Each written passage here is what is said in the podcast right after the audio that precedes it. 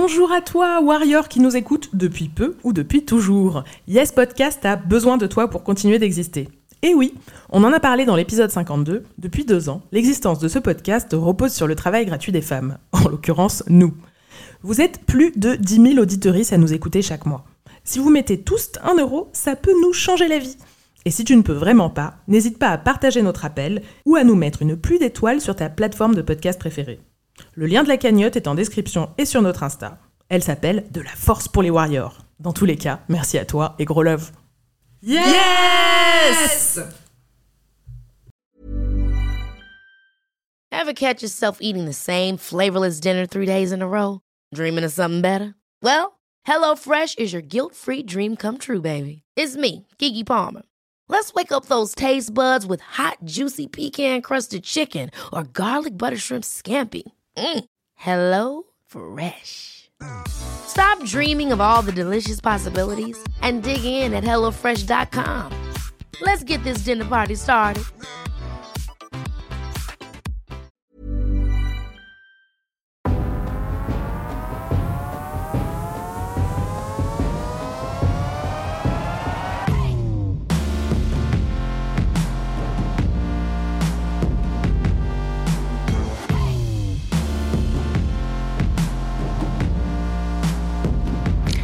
Hello Tu es bien à l'écoute de Yes, le podcast des warriors qui clashent le sexisme, et ça, on adore. Ce soir, on enregistre un podcast un petit peu spécial puisque nous nous trouvons à l'Alhambra, un cinéma d'art et d'essai emblématique du 16e arrondissement de Marseille. Merci à vous pour cet accueil. Vous pouvez faire un peu de bruit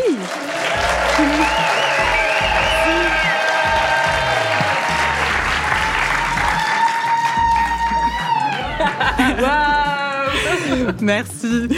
Alors moi, c'est Zina, je suis toute nouvelle dans l'aventure et pour être honnête, je suis émue, stressée même parce que c'est la première fois que j'anime. Je m'étais imaginé quelque chose d'un peu plus chill. J'avais pas pensé que je me retrouverais avec tout un public, mais je suis super contente d'être là et je sais que ça va bien se passer parce qu'à mes côtés, j'ai plein de personnes hyper chouettes. À commencer par mes deux warriors préférés, co-animatrices averties et, en l'occurrence, mes amis. Je vous présente Elsa, à Azem. Coucou Elsa. Coucou Et ma copine Marga, plus macérée, micro affûtée, et à qui il ne faut surtout pas dire qu'elle est une féministe pas radicale, parce que ça, ça veut rien dire.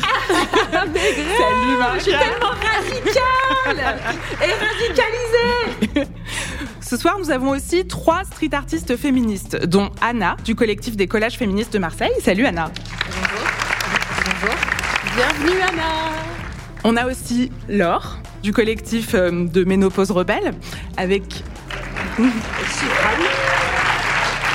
avec Tiffany. Bonsoir à toutes les deux, merci d'être là.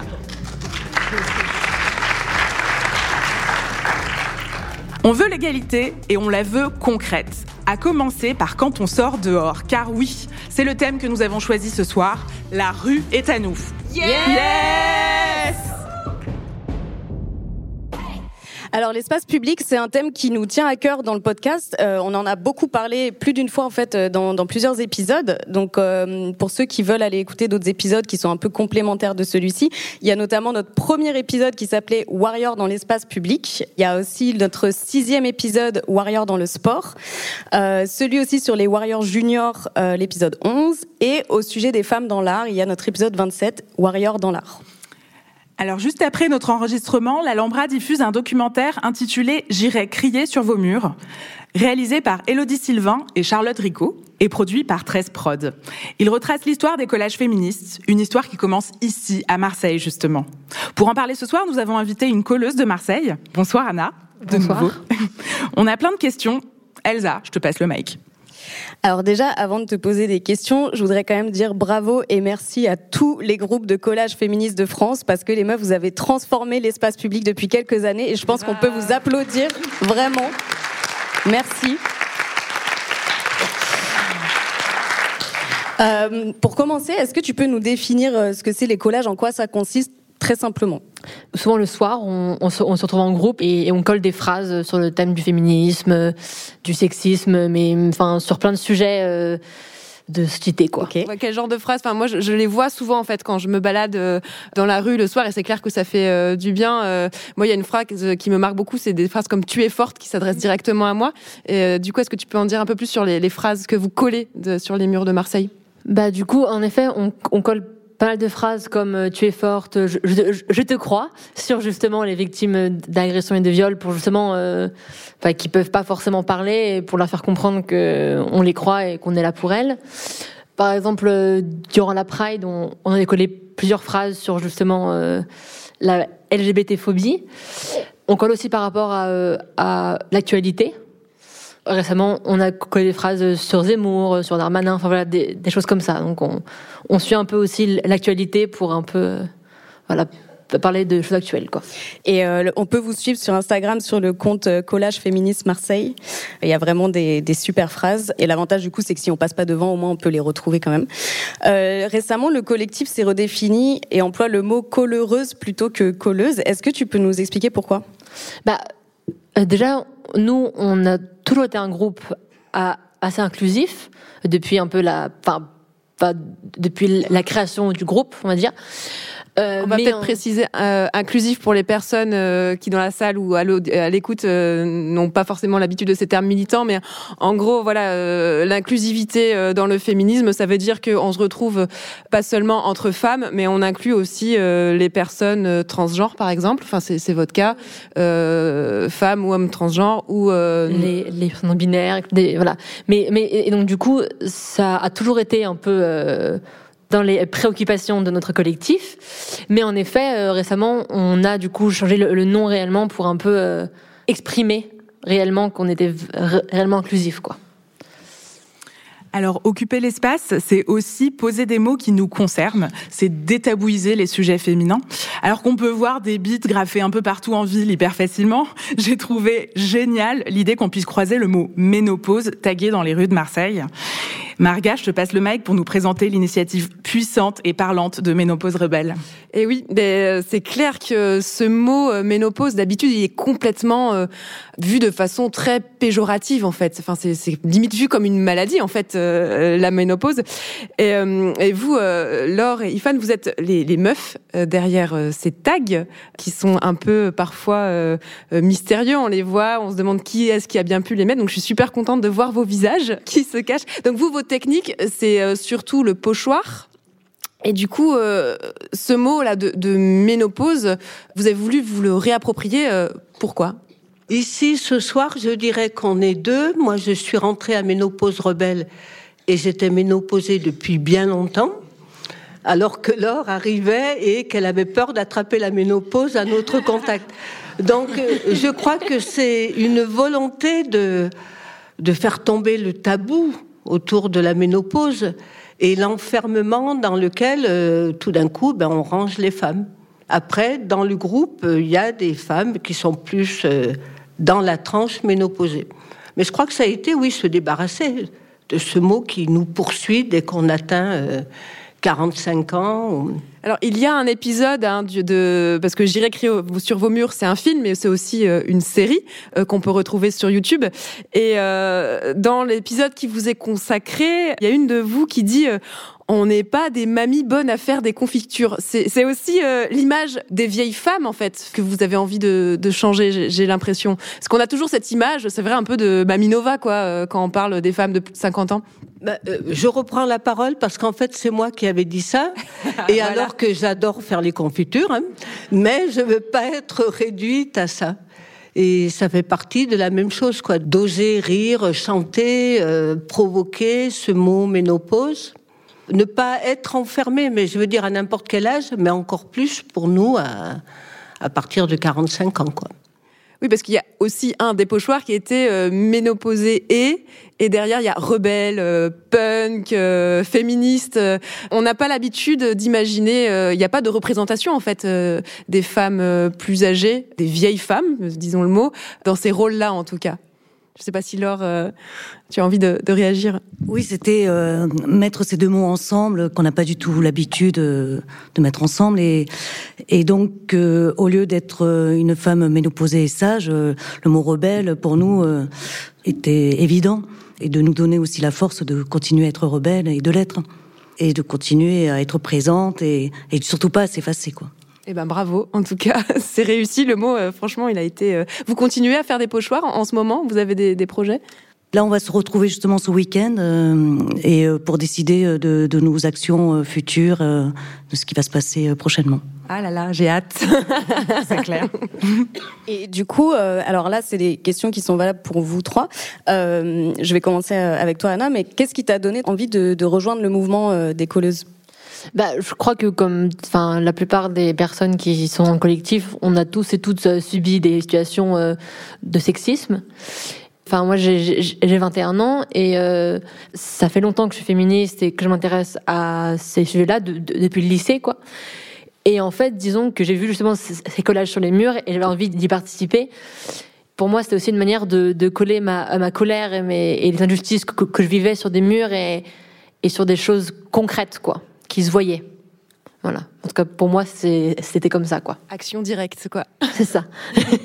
Et vous, vous deux, toutes les deux, qu'est-ce qui vous a donné envie de, de, de, de- de crier sur les murs euh, votre ménopause rebelle Ou future ménopause rebelle pour l'or Euh, non, ça y est, hein, je suis ménopausée, donc je l'ai attrapé.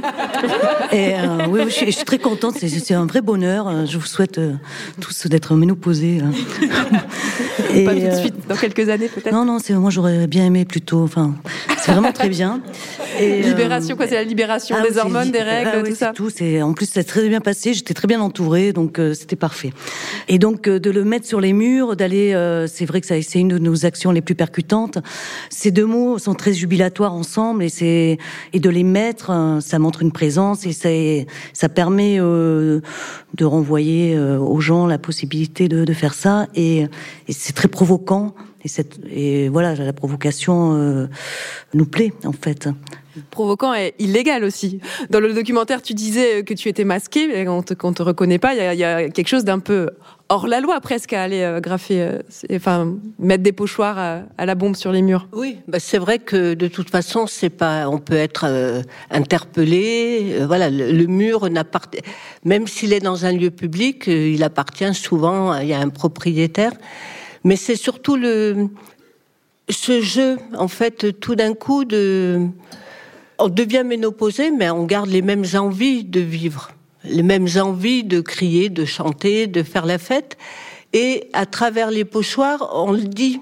Tout d'un coup, on vient interpeller, on vient, euh, voilà, le soumettre. Ben oui, on est ménopausé, mais regardez, ménopausé, c'est aussi la vie.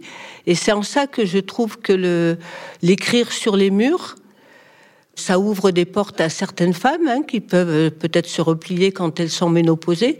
Ça ouvre aussi la porte à tout un tas d'interrogations. Par exemple, il y a eu une fois euh, lors d'une manifestation où on mettait les premiers pochoirs, ménopause rebelle, et j'ai le souvenir de trois quatre jeunes qui étaient là et qui ne savaient pas, ils regardaient à la fois le pochoir, ménopause rebelle, ils regardaient euh, ces femmes avec des cheveux gris, et on sentait toute une espèce de, de surprise, mais, mais de surprise euh, agréable. Ah oui, c'est vrai, une vieille, ça peut être aussi euh, dans la rue avec des pochoirs et avec des choses à dire. Quoi. Et j'avais trouvé ça beau. Oui, non, moi je trouve que c'est hyper inspirant, mais je pense que je vais être comme vous euh, quand je serai grande. Tellement des modèles. c'est sûr.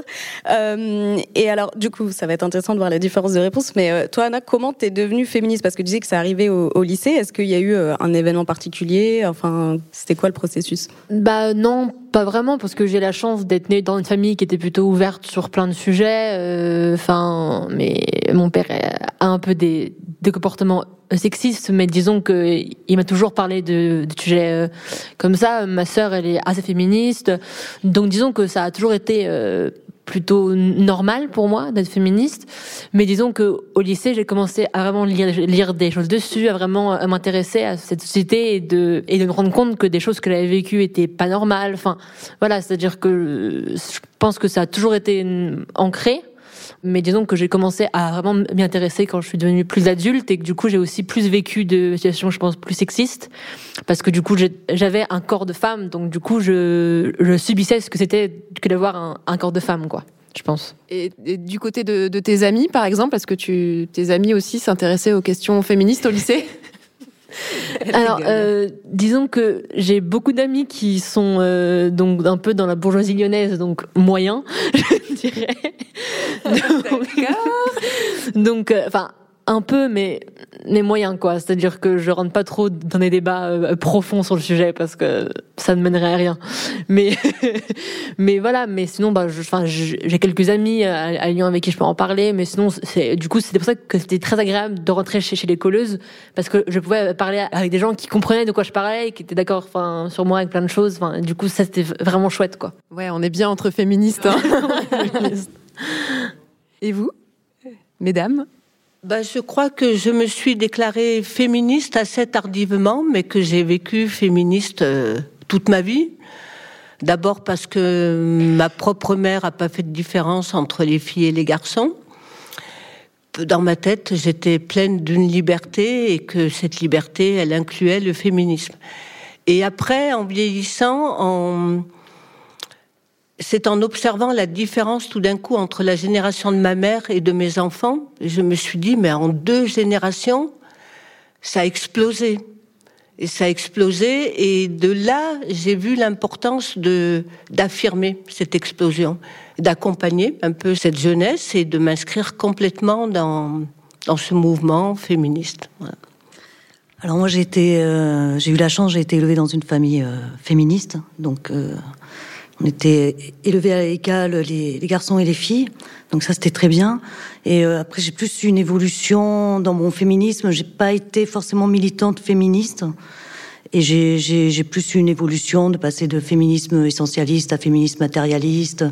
Euh, avec euh, moi, le, le le livre, c'est de Valérie Solanas euh, que, que j'ai découvert très tard et aussi c'était un questionnement de pourquoi ça arrive aussi tard dans ma vie à 35 ans alors que j'avais fait des études d'art, que ça aurait pu arriver avant et que voilà tout ce qui était masqué. Et on peut euh, préciser un petit peu ce livre euh, pour éventuellement si des personnes voulaient. Alors c'est Valérie Solanas, c'est écrit en 68, ça s'appelle, c'est un manifeste, il s'appelle Scum Manifesto. Enfin je le prononce mal, je le prononce à la marseillaise, mais qui a été réédité là très récemment en plus. ouais, voilà. Gratuitement euh, sur Internet. Euh, voilà, aussi. Parce que à chaque fois que c'est réédité, c'est réédité avec des préfaces de mecs. Non, la dernière, non, euh, la, dernière préface, c'est une préface de Lorraine Bastide. D'accord, ils ont réussi. Voilà. Et, et, donc là, c'est vrai que dans, en rentrant en ménopause rebelle, c'est mes premières actions vraiment féministes. Bah comme quoi. Il n'y a pas d'âge pour devenir féministe. Alors, est-ce que vous avez une œuvre dont vous êtes vraiment la plus fière Donc, toi, en l'occurrence, ce serait un, collage que tu as fait ou euh, qui t'a vraiment euh, donné de la force? Euh, bah, Peut-être le premier collage que j'ai fait, où c'était Mon corps n'est pas TripAdvisor, ton avis, tu peux te le garder, ou je sais plus, un truc comme ça. C'est génial, j'adore. Et en plus, c'était une phrase que j'avais moi peinte. Du coup, la photo, elle, avait beaucoup circulé en plus sur les réseaux sociaux et du coup, j'étais en mode c'est moi, c'est moi qui l'ai faite celle-là. Génial. Donc euh, voilà, Bravo. assez fière de ça.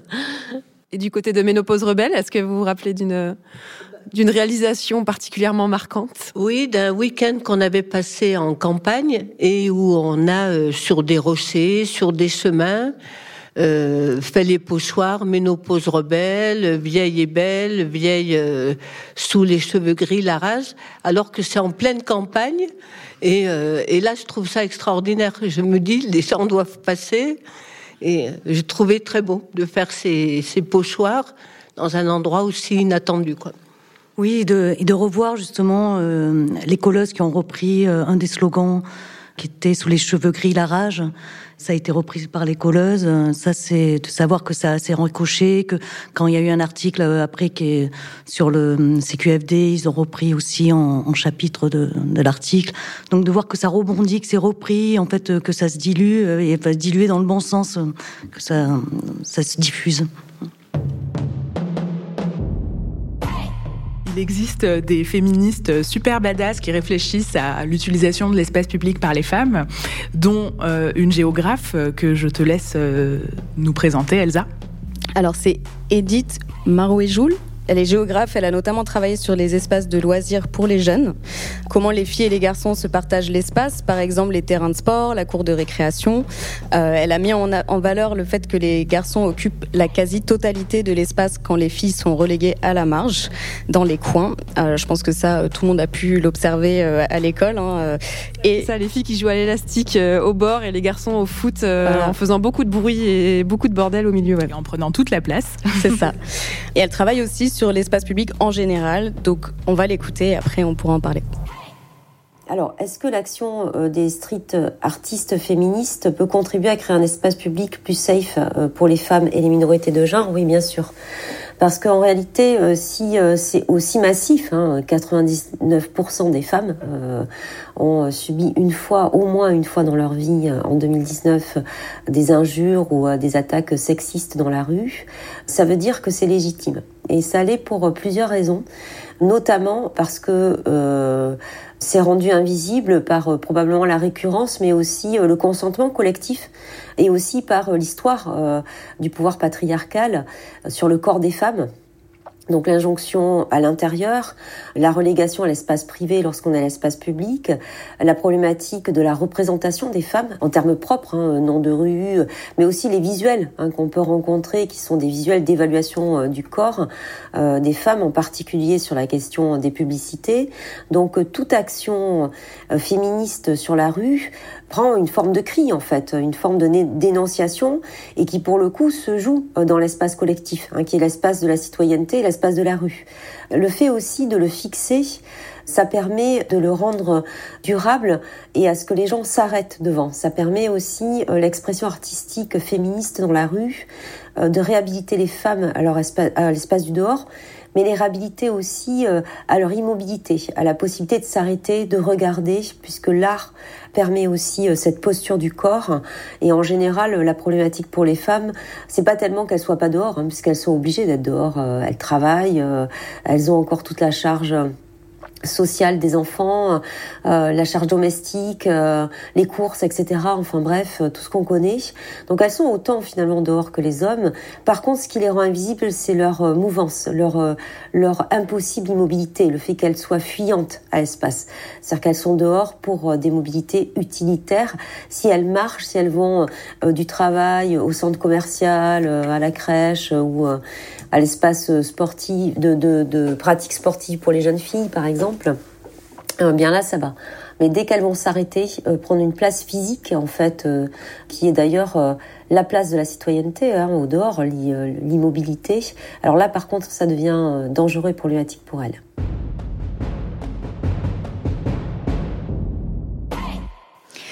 Alors, super intéressant tout ce qu'elle raconte. Je pense qu'on pourrait passer la soirée à décortiquer point par point exactement tout ce qu'elle dit. Donc voilà, donc ça c'est quand même des, des chiffres qui sont assez, euh, enfin, sans appel, hein, j'ai envie de dire.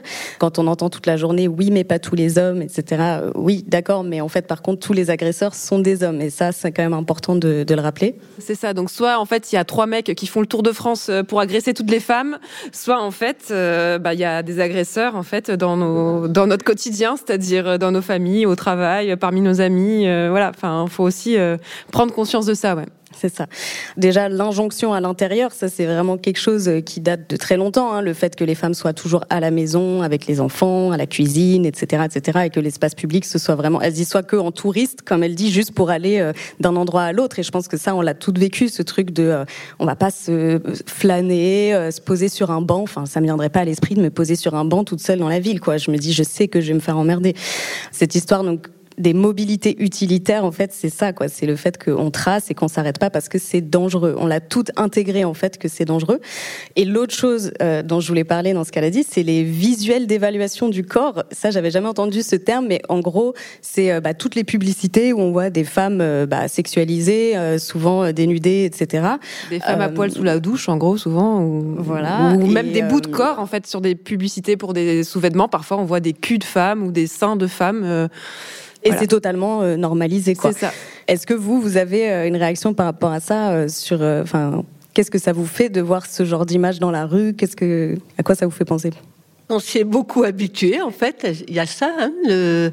ouais, la femme est représentée avec des sous-vêtements légers, des...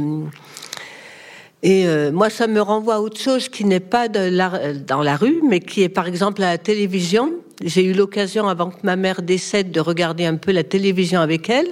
Et comme je suis à ménopause rebelle, toutes les pubs, c'est euh, contre les se protéger des fuites urinaires, la colle pour l'appareil dentaire, et ça concerne toujours que les femmes, que les femmes. Et donc, c'est vrai qu'à partir de là, moi, j'aimerais coller des femmes euh, difformes mais provocantes et belles, quelque chose dans la rue en réaction à ça, qui enferme la femme dans. Non, mais c'est vrai ce que tu dis parce qu'on a l'impression que les hommes ne vieillissent pas en fait. Mmh. Ah oui. La fuite urinaire, c'est que la femme. euh, L'appareil dentaire qui se décolle, c'est que la femme. Les hommes prennent en expérience en fait. Et nous, on vieillit et nous, on périme. Anna? Euh, bah, euh, ah, enfin, moi, du coup, maintenant, je suis habituée un peu à les voir, donc du coup, c'est un peu notre quotidien. Mais, mais quand j'étais adolescente et que j'ai commencé à avoir un corps qui correspondait pas trop à, à l'image de ces pubs, ça m'a un peu complexée en me disant genre. euh, mais en même temps, je me disais en fait, c'est- enfin, que c'était pas grave, mais que du coup, en fait, c'est frustrant de de pas avoir de corps qui te correspond. Mais je trouve que on, commence un peu à en voir. Et je me rappelle euh, quand j'étais au, au lycée justement, j'étais allée chez ma sœur à, à Bernay en Normandie. Il y avait un magasin qui avait justement un mannequin gros en fait. Et c'était la, première fois que je voyais ça, j'a- j'avais genre 16 ans et j'étais genre c'est trop cool. Ils ont genre un, vrai mannequin gros à la vitrine et tout. J'étais genre c'est trop bien. donc, euh, donc je trouve que ça commence un peu, on commence à voir plus des exemples de personnes euh, un peu différentes. Mais disons que ça peut être complexant, je trouve. Bah, c'est moins qu'on puisse dire, ouais. Bah, c'est déprimant, ça dit quelque chose de à quel point c'est une violence, l'omniprésence de cette hypersexualisation de nos corps. Et le fait qu'on se soit habitué, que ça nous complexe, que ce soit notre référentiel, ça a des conséquences catastrophiques sur l'estime que les femmes ont d'elles-mêmes, en fait, même sur leur comportement alimentaire, sur, euh, et sur leur présence dans l'espace public, puisque finalement, euh, effectivement, euh, l'espace public, il est, on l'entendait dans le témoignage de- d'Edith, la géographe, mais il est vu comme, comme un espace transitoire pour les femmes, hein, puisqu'on va d'un point A à un point B. Il y a cette, euh, répartition qui, date de l'entrée dans le capitalisme, en fait, hein, ce truc euh, hyper rationalisé de dire euh, les hommes font du travail et c'est productif et on les voit, et les femmes, elles sont à la maison et c'est du travail pas rémunéré. Voilà.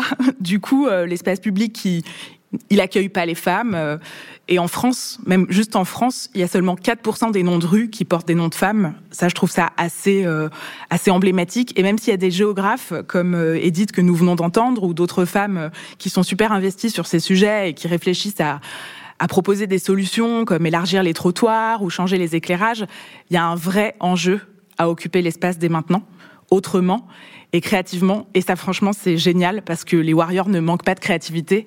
Marga, je te laisse tout nous raconter. En fait, l'année dernière, euh, je vais raconter un petit peu ma life. J'ai rejoint une euh, chorale féministe.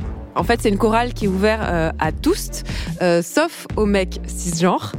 On apprend des chants euh, militants qu'on chante pendant les, manifs.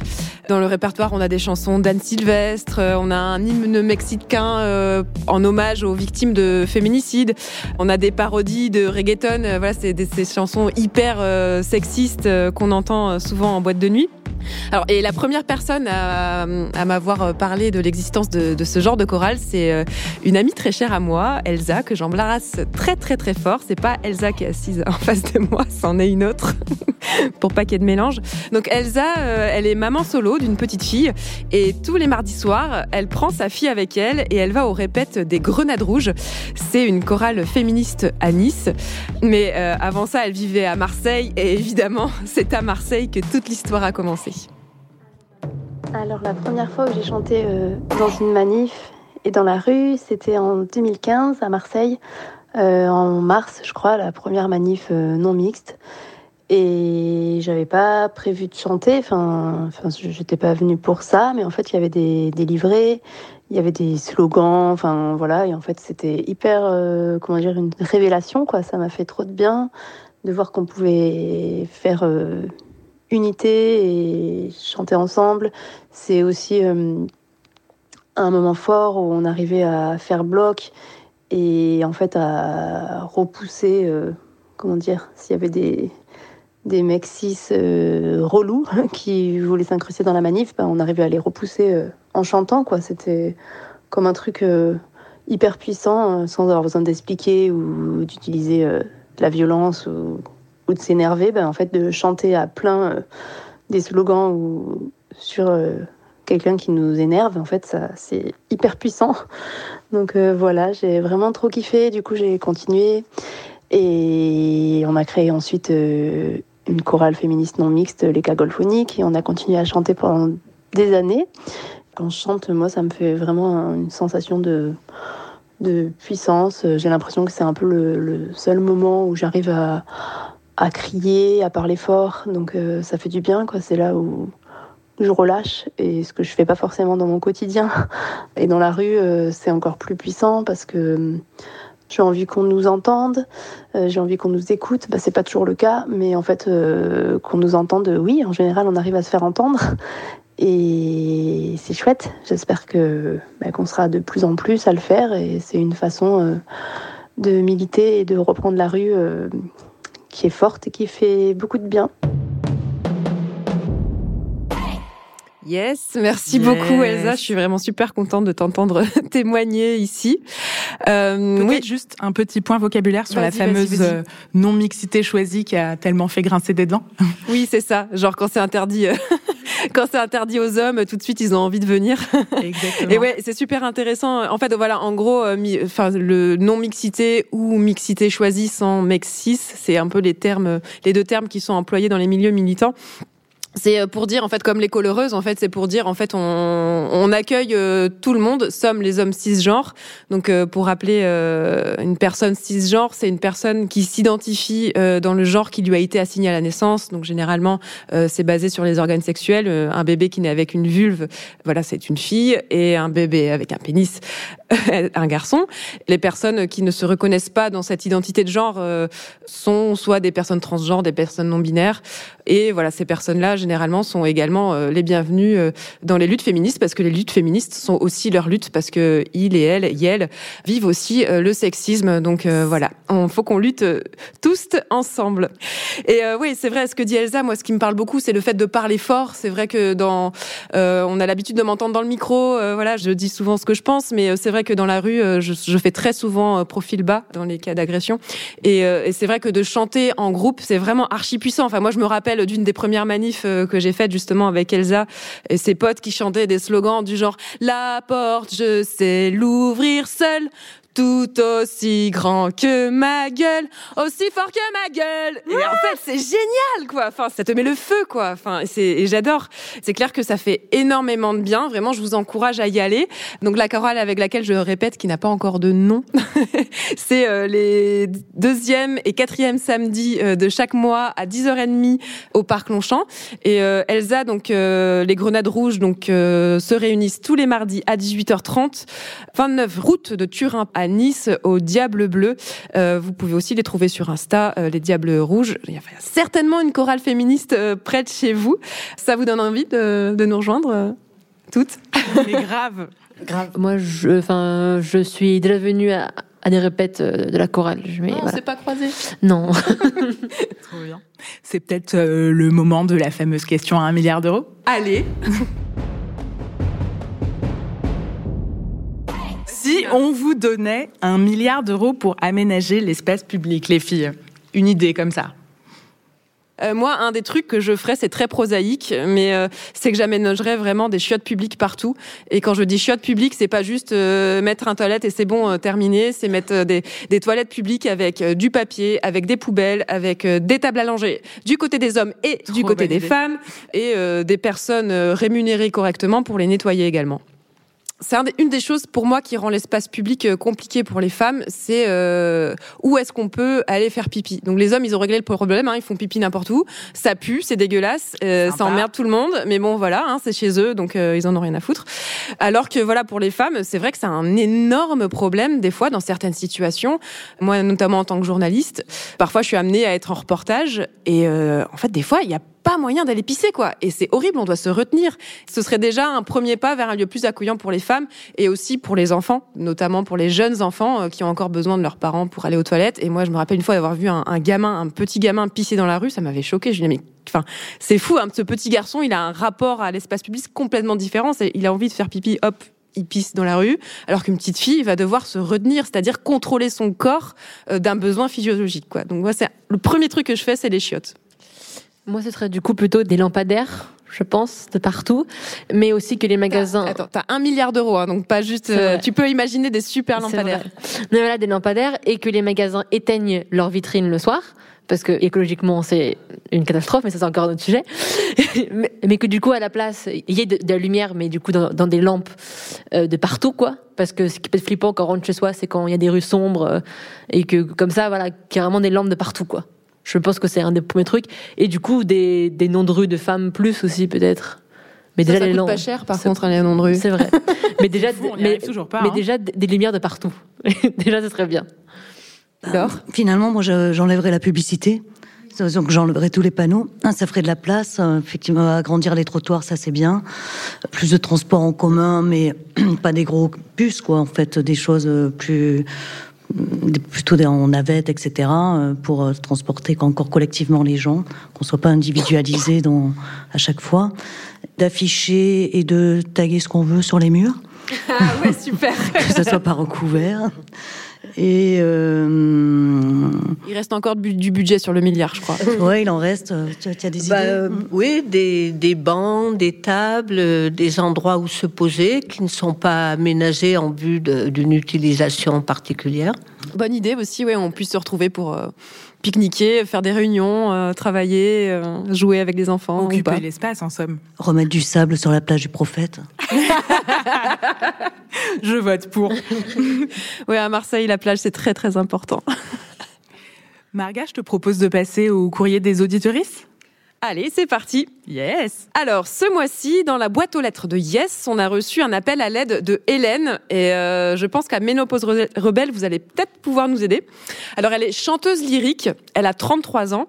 Et euh, dans son métier, comme au cinéma, en fait, les femmes euh, disparaissent quand elles vieillissent. Alors, elle a 33 ans, hein, et déjà, elle a des remarques euh, sur le fait qu'elle vieillit. Laisse imaginer le truc. Alors au cinéma, on appelle ça le, tunnel de la femme de 50 ans. C'est-à-dire que si vous regardez euh, les actrices, généralement à partir d'un certain âge, euh, qui correspond à, la ménopause souvent, euh, il n'y a plus de rôle pour elles en fait. Enfin même euh, sur des histoires de couple, vous allez toujours voir euh, des vieux acteurs avec euh, des jeunes actrices, comme si voilà les femmes ne pouvaient plus jouer des rôles de femmes passé un, un certain âge. Et donc, Hélène euh, nous écrit J'ai vécu à de nombreuses reprises du sexisme bienveillant et malveillant, notamment de la part d'agents qui me font comprendre que mon âge pose ou va poser problème. On anticipe le problème. Euh, je suis dans la suranticipation de ce genre de remarques et je n'ai toujours pas trouvé la punchline qui va bien. Est-ce que vous auriez des idées? Donc, on a demandé à la communauté des Warriors sur les réseaux sociaux. Et sur Insta, on a Victo GCC qui euh, te conseille, Hélène, de répondre. Et Pavarotti, il avait quel âge, tu penses, quand on lui a dit que son âge allait poser problème? Ça peut être une punchline. Alors, et vous, est-ce que l'une de vous a, a une idée? Oui, je serais partie sur cette idée-là, quoi, de prendre euh, quelqu'un, un, un chanteur lyrique connu. Ils sont, ils ont l'air tous vieux, hein, ces gars. Donc, euh, à partir de là, il n'y a pas de souci, quoi. Euh, Voilà, l'exemple par, euh, l'absurde, quoi, par l'inverse. C'est une bonne idée, ouais. Et, vous répondez quoi, vous, dans la vie, à ce genre de remarques euh, quand on vous dit euh, Ah, mais à ton âge, quand même euh, Est-ce que vous avez des, voilà, des, des réparties ou- Je dis quel âge? Je peux te partager la recette des confitures si tu veux. Ben, on sait aussi que dans la société, la ménopause, on va dire que c'est 47 ans, mais qu'à partir de 38, 40 ans, on commence à parler de grossesse tardive, dangereuse, euh, à risque. Donc, euh, la femme est bien avant d'être ménopausée, elle est déjà considérée comme euh, moins performante. Sur le C'est déclin. vrai. Voilà. Du coup, euh, si euh, vous avez des questions pour nous toutes, on a un micro qui se balade, donc si, si vous le souhaitez, euh, il y a une question là-bas. Oui, c'était sur la, la question à un million de dollars. Ah, une suggestion peut-être. Oui, j'avais envie de donner des suggestions. On a oublié qu'il y avait des personnes euh, euh, qui étaient en situation de handicap et je pense que aménager le, le territoire et les espaces publics pour tout le monde, ce serait bien. Et puis on a oublié aussi qu'il y avait des personnes SDF et je pense que peut-être rendre l'espace public accessible à tout le monde, ce serait bien aussi. Juste, euh, je voudrais réagir à ce que tu viens de dire parce que euh, c'est hyper important. C'est vrai qu'on a parlé de la géographie du genre de façon générale et qu'évidemment euh, la question du handicap, mais aussi de la grossophobie, des transports publics, des bancs publics, des SDF, est partie prenante de ce combat. Et en fait, quand on voit le peu de bancs publics qu'il y a, le fait que c'est pas possible de s'asseoir, qu'il y ait une architecture exprès anti-SDF ou que les bancs soient beaucoup trop durs pour euh, nos corps de femmes, que dans les transports publics, les espaces sont beaucoup trop petits pour euh, nos corps qui peuvent être gros ou grosses. C'est une vraie question qui nous permettrait aussi de nous rassurer et de nous permettre d'être bien plus à l'aise dans l'espace public. Donc entièrement d'accord avec toi. Oui, bah, vu, vu qu'on en est sur l'espace public, je pense qu'il y a quelque chose euh, auquel on n'a pas pensé, qui est assez logique, mais euh, des serviettes hygi- hygiéniques et des tampons partout, et si possible des serviettes hygiéniques et des tampons partout, mais sans parfum, sans fraise gomme, sans toutes ces choses euh, qui soient bio et qui, qui, qui fassent pas de mal à notre corps. Franchement, ce serait plutôt pas mal, accessible et puis gratuit. Pourquoi pas? Gratuit. Mais c'est clair. Mais évidemment, on a un milliard d'euros, donc Un euh, milliard d'euros. bon. Il y a plein de gens qui ont leurs règles en vrai. C'est vrai. Tellement.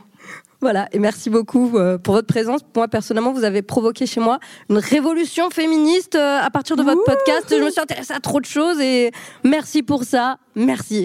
Oh, merci beaucoup. merci. Franchement, ça, ça me touche vraiment ce que tu dis parce que c'est d'abord pour ça qu'on fait ce podcast. C'est pour trouver un, un lieu à la fois où on, où on partage nos luttes, où on partage nos victoires et aussi où on s'informe et on s'éduque. Donc, euh, on est super contente à chaque fois que quelqu'un nous dit euh, ouais bah ça fait tilt et euh, bah bienvenue dans la communauté des warriors. Ok, c'est la fin de cet épisode. Déjà On- Eh oui, moi aussi, je suis triste. On a été super heureuse de vous retrouver. Merci Anna, Laure, Ifan pour votre présence. Merci Edith et Elsa pour vos témoignages. Vous êtes tous des warriors. Et on peut vous applaudir.